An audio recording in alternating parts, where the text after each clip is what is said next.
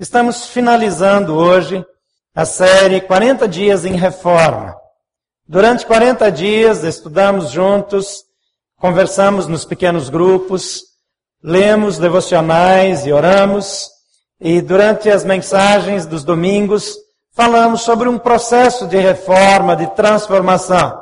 Um processo onde nós abrimos a nossa vida para que a água da vida a salvação e o poder da salvação sejam efetivos em nossa vida. Hoje, na última mensagem é, dessa série, eu quero destacar aquilo que mais importa na nossa vida. É muito comum nós mudarmos, darmos mais valor àquilo que não tem muito valor e não darmos o devido valor a coisas que deveriam é, é, coisas que deveriam ser mais valorizadas. Quando alguém compra um carro muito caro, eventualmente se o transforma num objeto que vale mais do que deveria. Quando alguém tem uma casa muito boa, tem tapetes muito bonitos, eventualmente não quer receber qualquer tipo de pessoa. Tudo aquilo que nós temos, Deus nos dá para nos servir e servir as pessoas a nossa casa, os nossos bens. Nós somos criados por Deus para abençoar outras pessoas.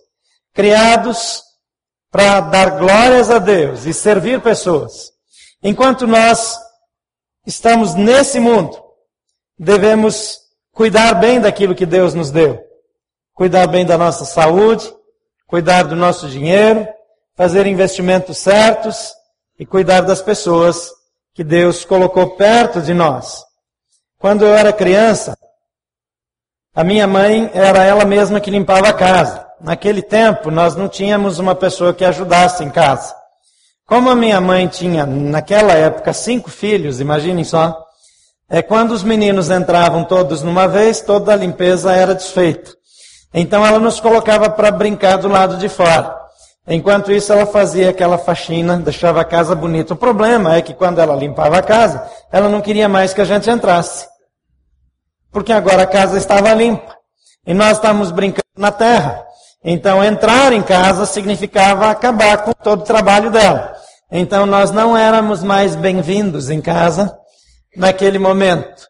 E eu lembro que eu não gostava quando a minha mãe limpava a casa porque eu não podia mais entrar. Agora eu, eu era sujo demais para entrar naquela casa limpa. Às vezes, nós corremos o risco de priorizar coisas em detrimento das pessoas. Pessoas precisam vir em primeiro lugar. Reformar a casa é bom, mas é para que ela seja ainda melhor para servir mais. Não para que ninguém encoste nas paredes, para que ninguém toque, para que ninguém arranhe, há algum tempo atrás, reformaram a minha sala, o meu escritório aqui na igreja. Na primeira semana, alguém chegou e veio conversar comigo e sentou numa daquelas cadeiras que eu recebo as pessoas e encostou lá no, no grafiato que foi feito na parede e já fez uma marca. Na primeira semana. Eu só reparei no primeiro risco, todos os outros eu nem vi mais. Às vezes nós valorizamos demais coisas que não têm tanta importância. Manter as prioridades certas. Fazer as coisas certas pelas razões certas, no momento certo. Esse é o nosso desafio. A Bíblia relata uma história que Jesus contou, está registrada em Lucas capítulo 12, versículos 15 a 21. Jesus fala acerca da história hipotética de um homem que confundiu as prioridades. E o texto diz assim: Então lhes disse: Cuidado, fiquem de sobreaviso contra todo tipo de ganância. A vida de um homem não consiste na quantidade dos seus bens. Então lhes contou esta parábola. A terra de um certo homem rico produziu muito bem. Ele pensou consigo mesmo: O que vou fazer? Não tenho onde armazenar a minha colheita. Então disse: Já sei o que vou fazer. Vou derrubar os meus celeiros e construir outros maiores. Ali guardarei toda a minha safra e todos os meus bens. E direi a mim mesmo: Você tem grande quantidade de bens, armazenados para muitos anos. Descanse, coma, beba e alegre-se. Contudo, Deus lhe disse: insensato. Esta mesma noite, a sua vida lhe será exigida. Então, quem ficará com o que você preparou? Assim acontece com quem guarda para si riquezas, mas não é rico para com Deus. Vamos orar mais uma vez. Pai querido, nós louvamos o teu nome porque o Senhor nos deu a vida e o Senhor nos amou e nos abençoou a ponto de cuidar de nós, de responder nossas orações. E nós te louvamos por esse tempo que temos juntos aqui.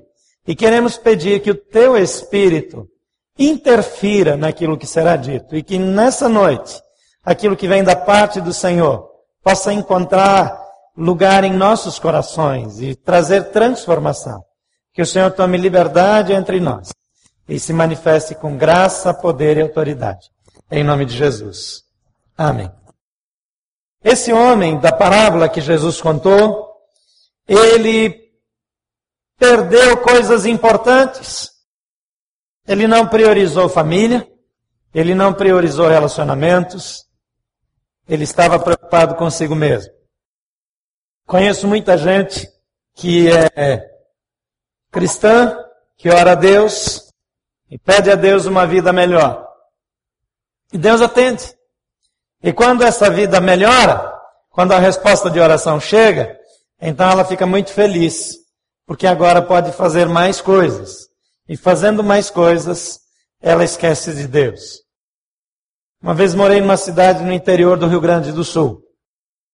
E era interessante que aquela era uma cidade de classe média alta, a cidade era uma cidade de classe média alta, mas tinha uma família na igreja que estava há muitos anos e eles eram pobres, eles tinham uma vida difícil. E eu comecei a incentivá-los e conversar com eles e falar com eles sobre agir pela fé e dar passos e fazer investimentos. É uma cidade é, onde o que é mais forte é a iniciativa privada, tem muito comércio, muita indústria. E ele então começou a investir. E eu lembro que o primeiro desafio logo que ele abriu um pequeno negócio, foi comprar o seu próprio carro. E ele comprou seu carro. E ele estava tão feliz. E ele veio à igreja e compartilhou comigo e mostrou o carro. E naquele domingo ele estava tão feliz e orou a Deus e agradeceu. Mas na outra semana ele já não veio, porque agora que ele tinha carro, ele aproveitou para visitar uns parentes que moravam mais perto. E na semana seguinte também, e na outra, e quase eu não via mais. E eu fui visitá-lo preocupado, eu não sabia o que tinha acontecido, vai que não sabia dirigir direito, né? Tivesse morrido aí, e a notícia nem chegou. Mas em pouco tempo, à medida que ele foi prosperando, ele foi se afastando de Deus, não só da igreja. E não demorou muito, ele tinha mudado completamente os seus valores. Essa história não tem um final triste, nem um momento de arrependimento e mudança. Ela só ilustra o que acontece com muitas pessoas em situações diferentes. É mais fácil buscar a Deus quando nós estamos com uma enfermidade grave, quando tem uma crise na família, quando um problema surge e eu não sei o que fazer. Mas quando vai tudo bem, não é muito difícil eu cuidar só de mim, dos meus interesses, das minhas coisas, das minhas necessidades, dos meus desejos. Olhar para Jesus, colocar as prioridades dele na nossa vida, é uma decisão e por isso a primeira recomendação que eu quero dar é, como uma das coisas mais importantes é que você firme os seus valores. A Bíblia nos dá valores, a Bíblia nos dá instruções. Quando nós vivemos e praticamos, temos isso como um valor na nossa vida. Então nós não vamos nos perder tão facilmente. Valor é algo que a gente recebe de família, mas é algo que a gente também recebe da palavra de Deus. A Bíblia diz, por exemplo, amarás a Deus sobre todas as coisas e ao teu próximo como a ti mesmo. Inspirado nisso, a Bíblia vai dizer também que cada um deve tratar os outros da maneira como quer ser tratado. Amar incondicionalmente. Dar sem esperar receber de volta. Firmar, criar raízes em valores bíblicos é de extrema importância para que nós permaneçamos em pé, mesmo em tempos difíceis, mesmo em momentos de dificuldade. O versículo 15 do capítulo 12 de Lucas, que nós já lemos, diz: Então lhes disse: Cuidado, fiquem de sobreaviso contra todo tipo de ganância.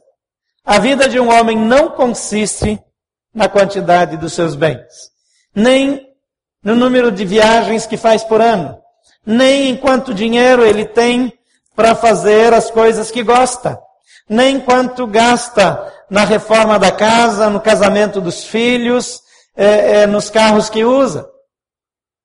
A Bíblia não é contra a prosperidade. Deus é um Deus que abençoa os seus filhos. Quando Deus criou o homem, Deus o abençoou e disse: sejam prósperos, multipliquem-se, dominem a terra. Deus nunca colocou nada na Bíblia dizendo que eu tenho que ser uma pessoa que não vai bem, que não é bem sucedida, que cristianismo ou a fé em Deus é cometer suicídio intelectual quer parar de pensar, quer parar de, de desejar coisas, que é ter uma vida é, miserável. Isso nem combina com a gente. Porque Deus nos fez capazes de avançar, capazes de crescer, capazes de nos desenvolvermos. E Deus colocou esse impulso em nós. Mas há uma diferença entre querer prosperar e ser ganancioso. O ganancioso quer tudo para si. Ele nunca está satisfeito. Ele sempre quer mais e mais. O prazer dele não é em usar o que tem, mas é em ter por ter. E nunca será suficiente. Eu conheço pessoas bem pobres, bem felizes. E conheço pessoas bem pobres, bem infelizes. Assim também conheço gente bem rica, bem feliz. E gente bem rica, bem infeliz. Conheci pessoas com muito dinheiro que se suicidaram. Mas conheci gente tão pobre que não conseguia nem se suicidar de um jeito elegante. Foi tentar morrer com veneno de rato. Não depende de quanto eu tenho. Não depende de quanto sucesso, de quanto eu sou conhecido, não importa a, a minha conta bancária, não importa quantos diplomas tem na parede do meu escritório. valores bem fundamentados. E, em segundo lugar, abandone o egoísmo. Em Lucas 12 ainda, 16 e 17, entrando nessa história, então lhes contou esta parábola. A terra de um certo homem rico produziu muito bem. E ele pensou consigo mesmo: o que vou fazer? Não tenho onde armazenar a minha colheita. É meu, é para mim. A minha preocupação é onde eu posso guardar mais para usar para o meu prazer, para o meu deleite. Como eu disse, o problema não é prosperar, o problema é quando a motivação da minha prosperidade é a ganância, é o egoísmo. O egoísta pensa primeiro em si. Ele quer os primeiros lugares. Mas às vezes a gente acha que egoísmo são só naquelas coisas grandes que aparecem. Quando você pega o um engarrafamento aqui em Brasília, e você pega aquela pista dos ônibus, e vai passando todo mundo, isso significa que você é uma pessoa egoísta. Porque você não se importa em respeitar os que estão ali. Você se considera mais importante?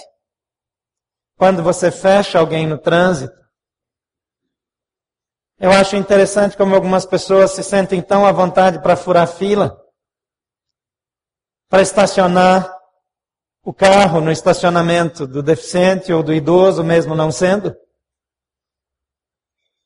para até na fila do almoço,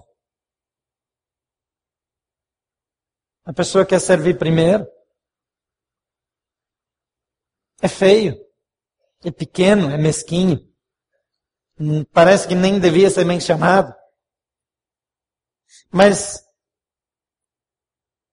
as feiuras, as áreas tanáticas da nossa alma se manifestam nas pequenas coisas. Abandonar o egoísmo significa tomar a decisão de cuidar das pessoas ao meu redor, de dar o melhor, de investir nos outros, de repartir o que Deus me deu. Deus não nos dá apenas para que tenhamos, Ele nos dá para repartir. E se nós retemos, então não tem espaço para Ele dar mais. Mas quando nós somos um canal para abençoar outras pessoas, Deus pode continuar nos dando. E nós continuamos abençoando. E assim nós vamos repartindo o amor de Deus com todas as pessoas. Então, com valores fundamentados na Bíblia, e a decisão de abandonar o egoísmo, isso nos leva ao terceiro passo, que é reconhecer a sua fragilidade. Eu e você somos pessoas frágeis. Esta semana nós estivemos envolvidos aí com a morte de três pessoas, de uma certa forma ligadas a nós. Duas pessoas são irmãos de membros dessa igreja. A outra pessoa é um rapaz que trabalhou conosco, que com vinte e poucos anos, três meses de casado, partiu para a eternidade. Ninguém deveria morrer com três meses de casado. Eu sei que tem algumas mulheres que acham que o marido já podia morrer, mas não vão levantar a mão agora. Agora, é verdade que algumas coisas parecem estúpidas demais, injustas demais. Se nós que somos maus, a Bíblia diz que nós somos maus, nós teríamos salvado a vida do Wanderson, por que, que Deus não fez? Eu não tenho a menor ideia. Eu só sei que a Bíblia diz que Ele é soberano. E que todos os dias da nossa vida foram escritos antes de qualquer deles existir. E Ele não partiu nenhum minuto antes do tempo que Deus deu para Ele. Ele nasceu para viver o tempo que Ele viveu. E no dia certo, no dia determinado, Ele partiu. Eu e você também vamos. Talvez alguém vá essa semana ainda. Talvez alguns de nós não cheguem nem em casa. Eu não quero te meter medo. Mas sei que quando a gente fala em morte, sempre algumas pessoas ficam desconfortáveis. Tem gente que nem dorme. Precisa depois de um rivotril para pegar no sono. Mas há um tempo para cada um de nós. E vai passar. Nós somos frágeis. A fragilidade da nossa vida se expõe quando a gente vê coisas como as que nós vimos essa semana. O versículo 18 ao versículo 20, aquele homem que está preparado em fazer tantas coisas. Veja o que diz o texto. Então disse: Já sei o que vou fazer. Vou derrubar os meus celeiros e vou construir outros maiores. E ali guardarei toda a minha safra e todos os meus bens. E direi a mim mesmo: Você tem grande quantidade de bens, armazenados para muitos anos. Descanse, coma, beba e alegre-se. Contudo, Deus lhe disse, insensato. Esta mesma noite a sua vida lhe será exigida. Então quem ficará com o que você preparou? Você nem vai derrubar os celeiros, nem vai construir novos, nem vai plantar mais, porque acabou. Acabou, é hoje, não é amanhã, é hoje. Imagina a surpresa desse homem. Cheio de planos. É tolice levar a vida como se nós fôssemos viver para sempre. É tolice preparar as coisas pensando só nesse tempo, nesse lugar, nessa terra. Nós não fomos criados para viver aqui o tempo todo. A morte sempre nos assusta porque nós não fomos criados para morrer. Nós somos criados para ser eternos. A Bíblia diz que nós somos seres eternos. A morte, de fato, para nós é só um ritual de passagem. É a formatura, a colação de grau. A vida nessa terra é o ensaio. O musical mesmo vai ser apresentado no céu. É lá que começa. A vida de verdade é lá. Aquelas coisas que a gente nem sonhou. Aquelas coisas que estão além da nossa capacidade, da nossa expectativa, nos aguardam do outro lado. Mas só vamos nos preparar para o outro lado se reconhecemos da fragilidade da nossa vida nesse mundo. O nosso tempo aqui é pré-determinado, passageiro. Não vamos estar aqui para sempre. Eu e você somos frágeis.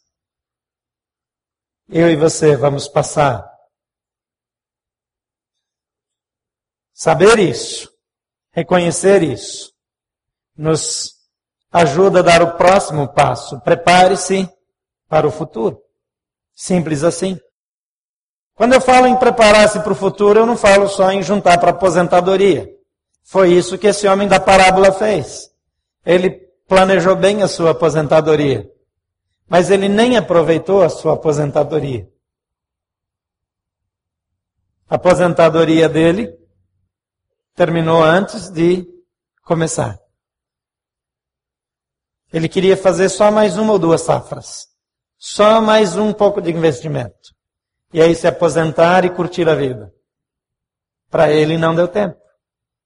Mas eu preciso estar preparado para o dia de amanhã. É claro que eu preciso estar preparado para a aposentadoria. A minha conta de medicamentos vai subir. Eu vou precisar visitar o médico mais vezes, com mais frequência. Eu preciso de coisas diferentes. O gosto também fica um pouco mais refinado, fica mais caro, né? No começo da vida tudo tá bom, depois a gente começa a ficar muito seletivo. Então é bom que você se prepare. Mas o futuro nosso não é só aqui, como eu já falei. O que é que você tem planejado para depois da sua morte? De que maneira você se preparou para o futuro? O versículo 21, no fim dessa parábola, Jesus diz assim, como aconteceu com esse homem, acontece com quem guarda para si, de forma egoísta, riquezas, mas não é rico para com Deus. Investiu aqui, apostou tudo aqui, não investiu nada para o futuro.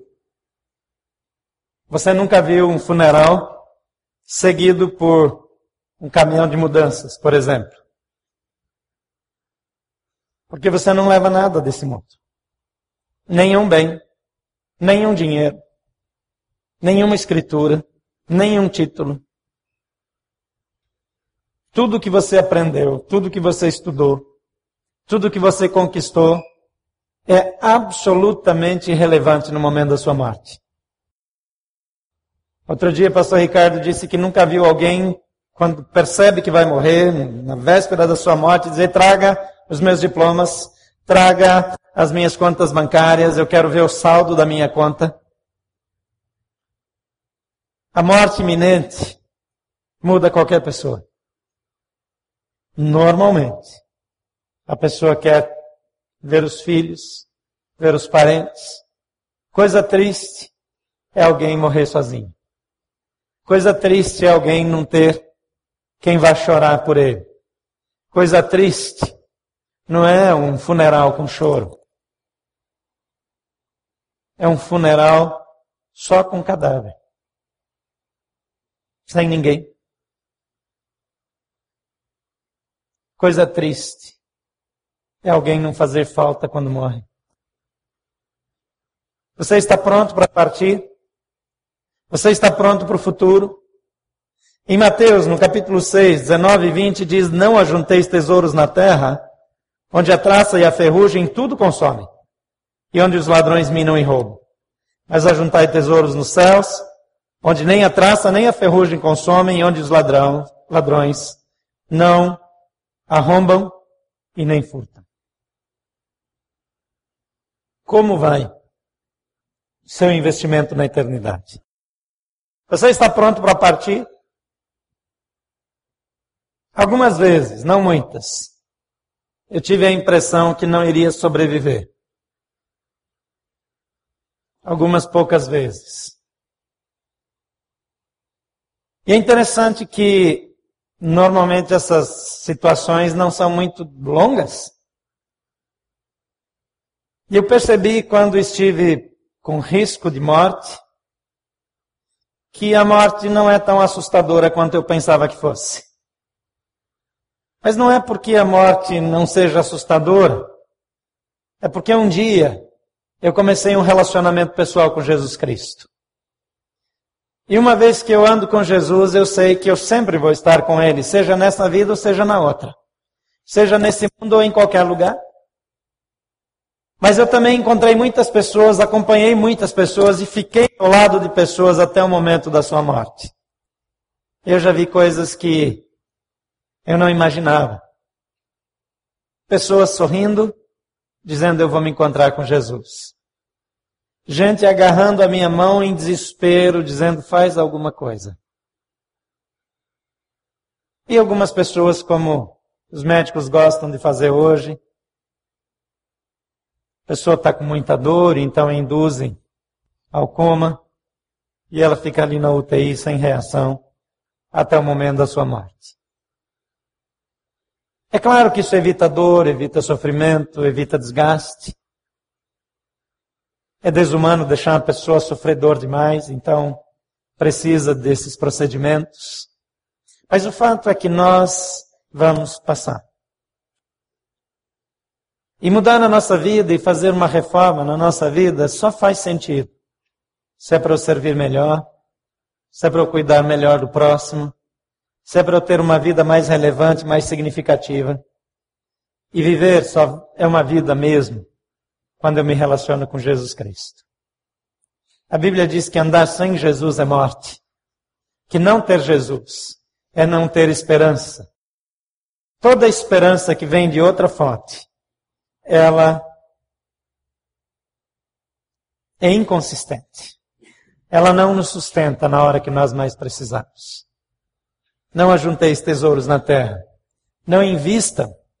Não coloquem a sua esperança nas coisas dessa terra. Coloquem a sua esperança em Jesus. Mudar só para ter um melhor desempenho é muito pouco. Mudar só para Receber mais dinheiro é pouco. Mudar só para ter um relacionamento melhor ainda é pouco. Mudar para cumprir os propósitos de Deus e ter a certeza de que um dia eu vou estar com Ele para sempre. E que tudo aquilo que eu fizer aqui nesse mundo vai ter reflexo na eternidade. A Bíblia diz que tudo que fazemos aqui tem reflexo na eternidade. Então precisamos viver com consciência, livres do egoísmo, cientes da nossa fragilidade, dispostos a mudar, a fundamentar a nossa vida, os nossos valores nas Escrituras e receber a ajuda diária de Jesus Cristo, nosso Senhor. Mais uma vez eu pergunto: você está pronto para partir? Gostaria de orar por você. A Bíblia diz que eu estou pronto quando Jesus Cristo faz parte da minha vida. Quando o Espírito Santo de Deus habita em mim. E isso só acontece quando eu convido Jesus. Quando eu chamo Jesus para minha vida. Ele não invade a minha vida. Ele não arromba a porta. Ele não força a barra. Mas Ele está olhando para mim e para você. E a Bíblia diz que eu tenho que fazer duas coisas. Primeiro, Crer que Jesus é o Filho de Deus. Crer que Ele veio a esse mundo e morreu por mim. Crer que Ele me ama. Crer que Ele quer mudar a minha história. A segunda coisa é aceitar. Aceitar o seu perdão, aceitar a sua presença, aceitar as suas bênçãos, aceitar que Ele dirija a minha vida. Você já fez isso? Isso pode ser feito de uma maneira muito simples, fazendo uma oração como essa. Você pode repetir, vamos todos repetir. Diga: Senhor Jesus, eu creio que tu és o Filho de Deus, que veio a esse mundo e morreu numa cruz, recebendo a culpa que era de todos nós, para que nós não precisássemos morrer e pudéssemos ter um relacionamento com Deus. Eu creio que o Senhor me ama e eu te aceito como meu Senhor, como meu Salvador. Eu confesso que sou pecador, mas recebo teu perdão e a reconciliação por meio de Jesus Cristo. Amém. Fazer essa oração com sinceridade é o início de uma nova vida. Eu quero orar por você, se você quer validar essa oração, dizer, não, para mim vai começar hoje. Eu vou começar um relacionamento com Jesus. Eu quero uma nova vida, eu quero perdão, eu quero estar preparado para a eternidade. Enquanto eu oro, mantenha uma de suas mãos erguidas. Não precisa erguer muito alto, só faz um sinal. Não é para mim, não é para quem está do lado. É entre você e Deus. Ele vai ver, vai ouvir a sua oração. Você que nos acompanha pela internet, faça a mesma coisa e vamos orar. Pai, em nome de Jesus, eu oro por cada pessoa que está com a sua mão erguida agora. Cada uma dessas mãos representam vidas que estão dizendo sim, eu quero Jesus na minha vida. Sim, eu recebo Jesus Cristo como meu Salvador. Sim, eu quero estar preparado para a eternidade. Toma essas vidas em tuas mãos. Manifesta teu poder. Derrama do teu Espírito Santo para que possam viver a verdadeira vida que só existe em Jesus. Ó Pai, em nome de Jesus, eu abençoo esses filhos novos que, segundo a Bíblia, estão nascendo de novo. Que o Senhor possa guiá-los, tomá-los por tua mão cuidando deles a cada passo, a cada momento. Em nome de Jesus. Amém.